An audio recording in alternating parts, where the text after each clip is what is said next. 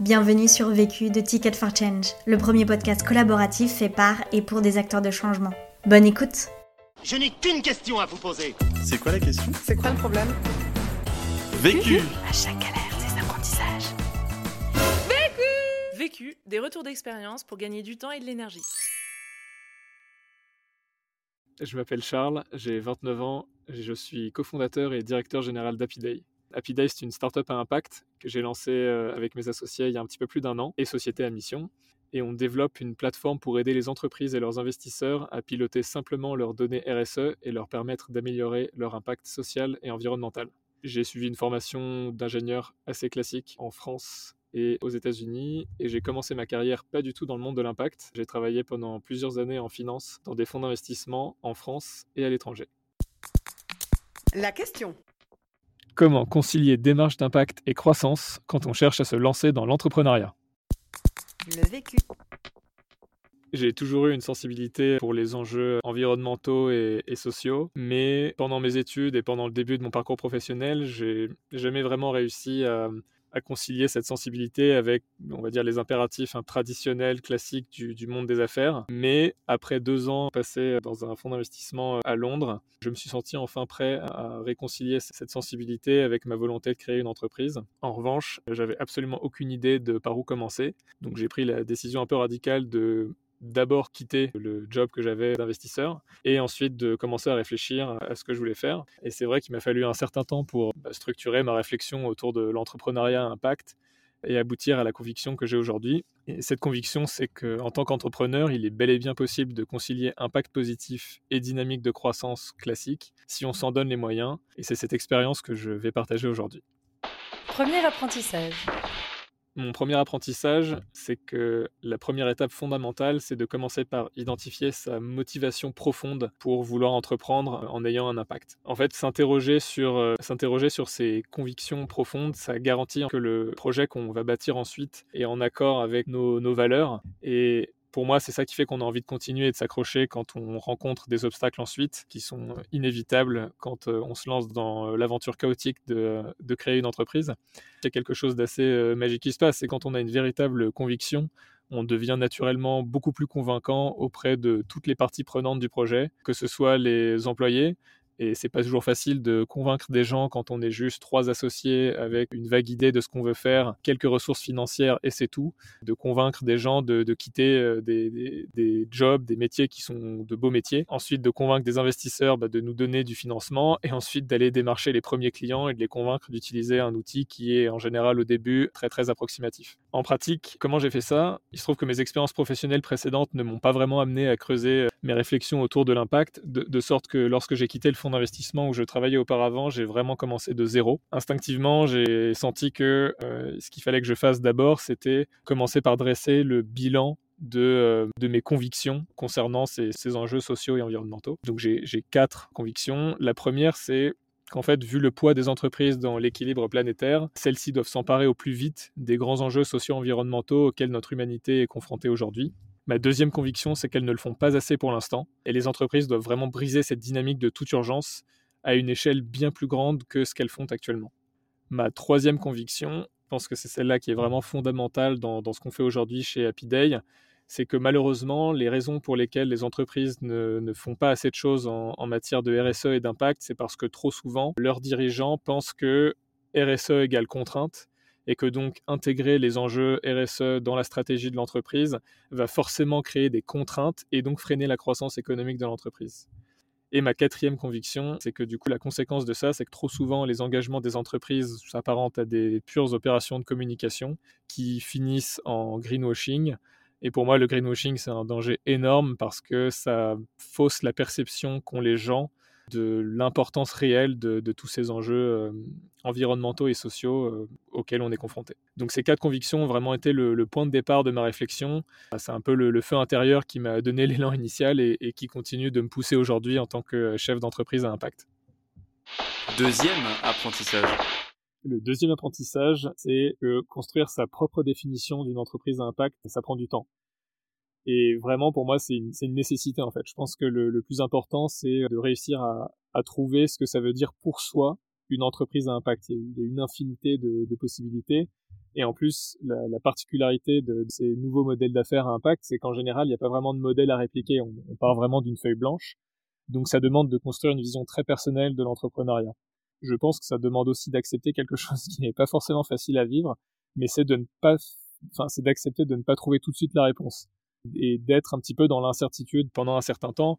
Moi, j'ai traversé une période de quelques mois pendant laquelle, enfin, j'avais fait ce bilan dont je parlais euh, avant, mais je ne voyais absolument pas comment euh, ramener ça à mon échelle individuelle et, comment transcrire ça dans, bah, dans une idée de, de, boîte à monter. Donc je pense vraiment que c'est une, une des phases les plus difficiles du processus de réflexion. Et la meilleure façon de la traverser, selon moi, c'est vraiment d'apprendre à suivre cette intuition qu'on a, son fil rouge intérieur, dont j'ai parlé avant. On a tous des sensibilités différentes et il faut réussir à écouter les siennes. Donc moi en pratique, j'ai mener en parallèle des réflexions à la fois macro et micro, enfin, c'est comme ça que, que, je les appelle. Les réflexions macro, c'est euh, se demander quels sont les grands enjeux qui nous interpellent et qui résonnent en nous. Moi, c'est euh, le dérèglement climatique, les pertes de biodiversité. Pour les enjeux euh, sociaux, c'est les problématiques d'accès à l'éducation, par exemple. Et en parallèle, d'avoir des réflexions micro, où là, on fait quelque chose, un exercice inverse qui est de, de partir de soi et de définir sa zone de compétence et de connaissance.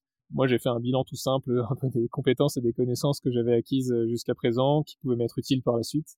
Si les, les, les, compétences ou les connaissances qui étaient à ma portée, donc que je me sentais capable d'acquérir pour euh, continuer dans l'aventure.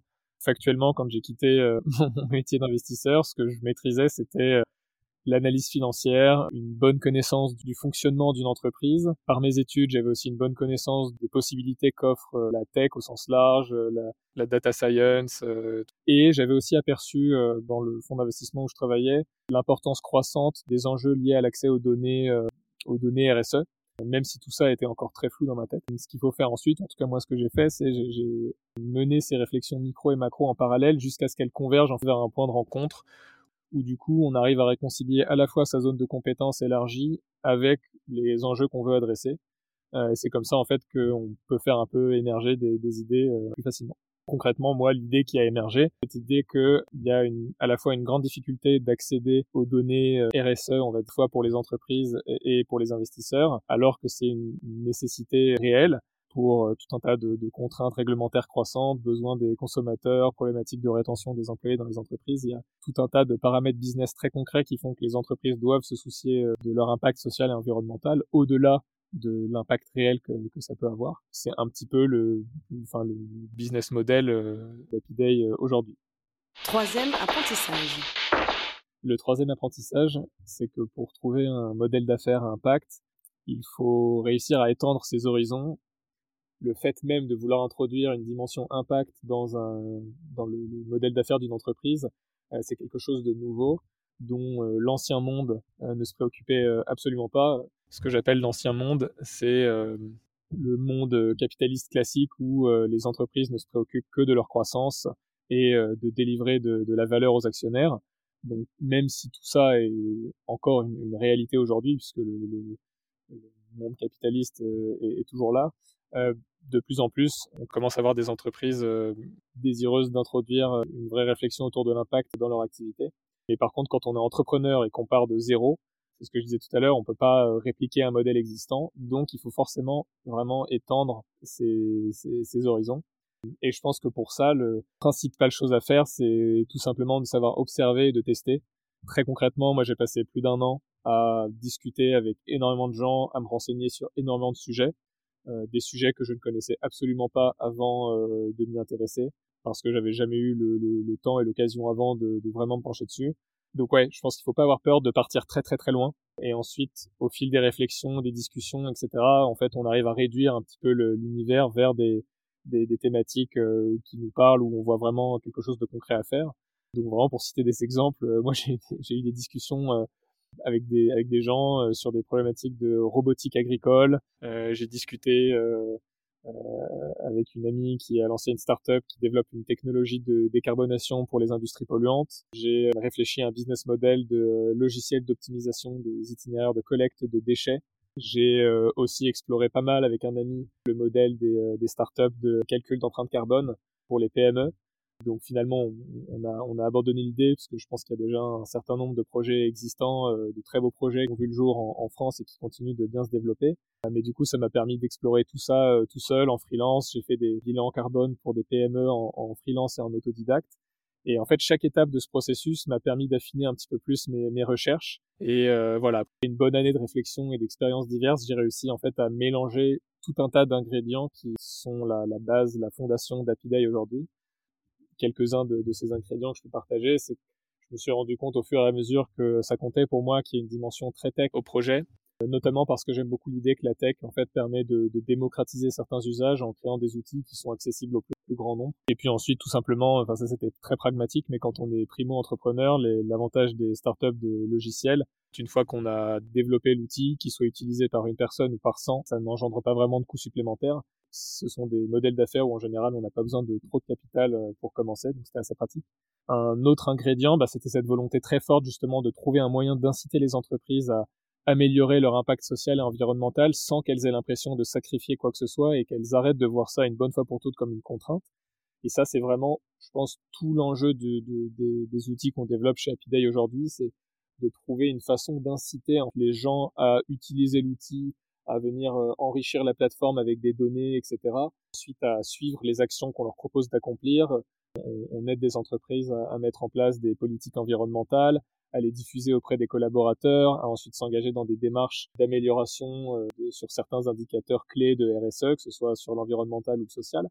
On développe tout un tas de, de méthodes en interne chez Happy pour euh, créer un, un, un, beau logiciel qui, euh, qui donne envie aux gens d'améliorer l'impact social et environnemental de leur entreprise sans qu'ils voient ça comme une contrainte.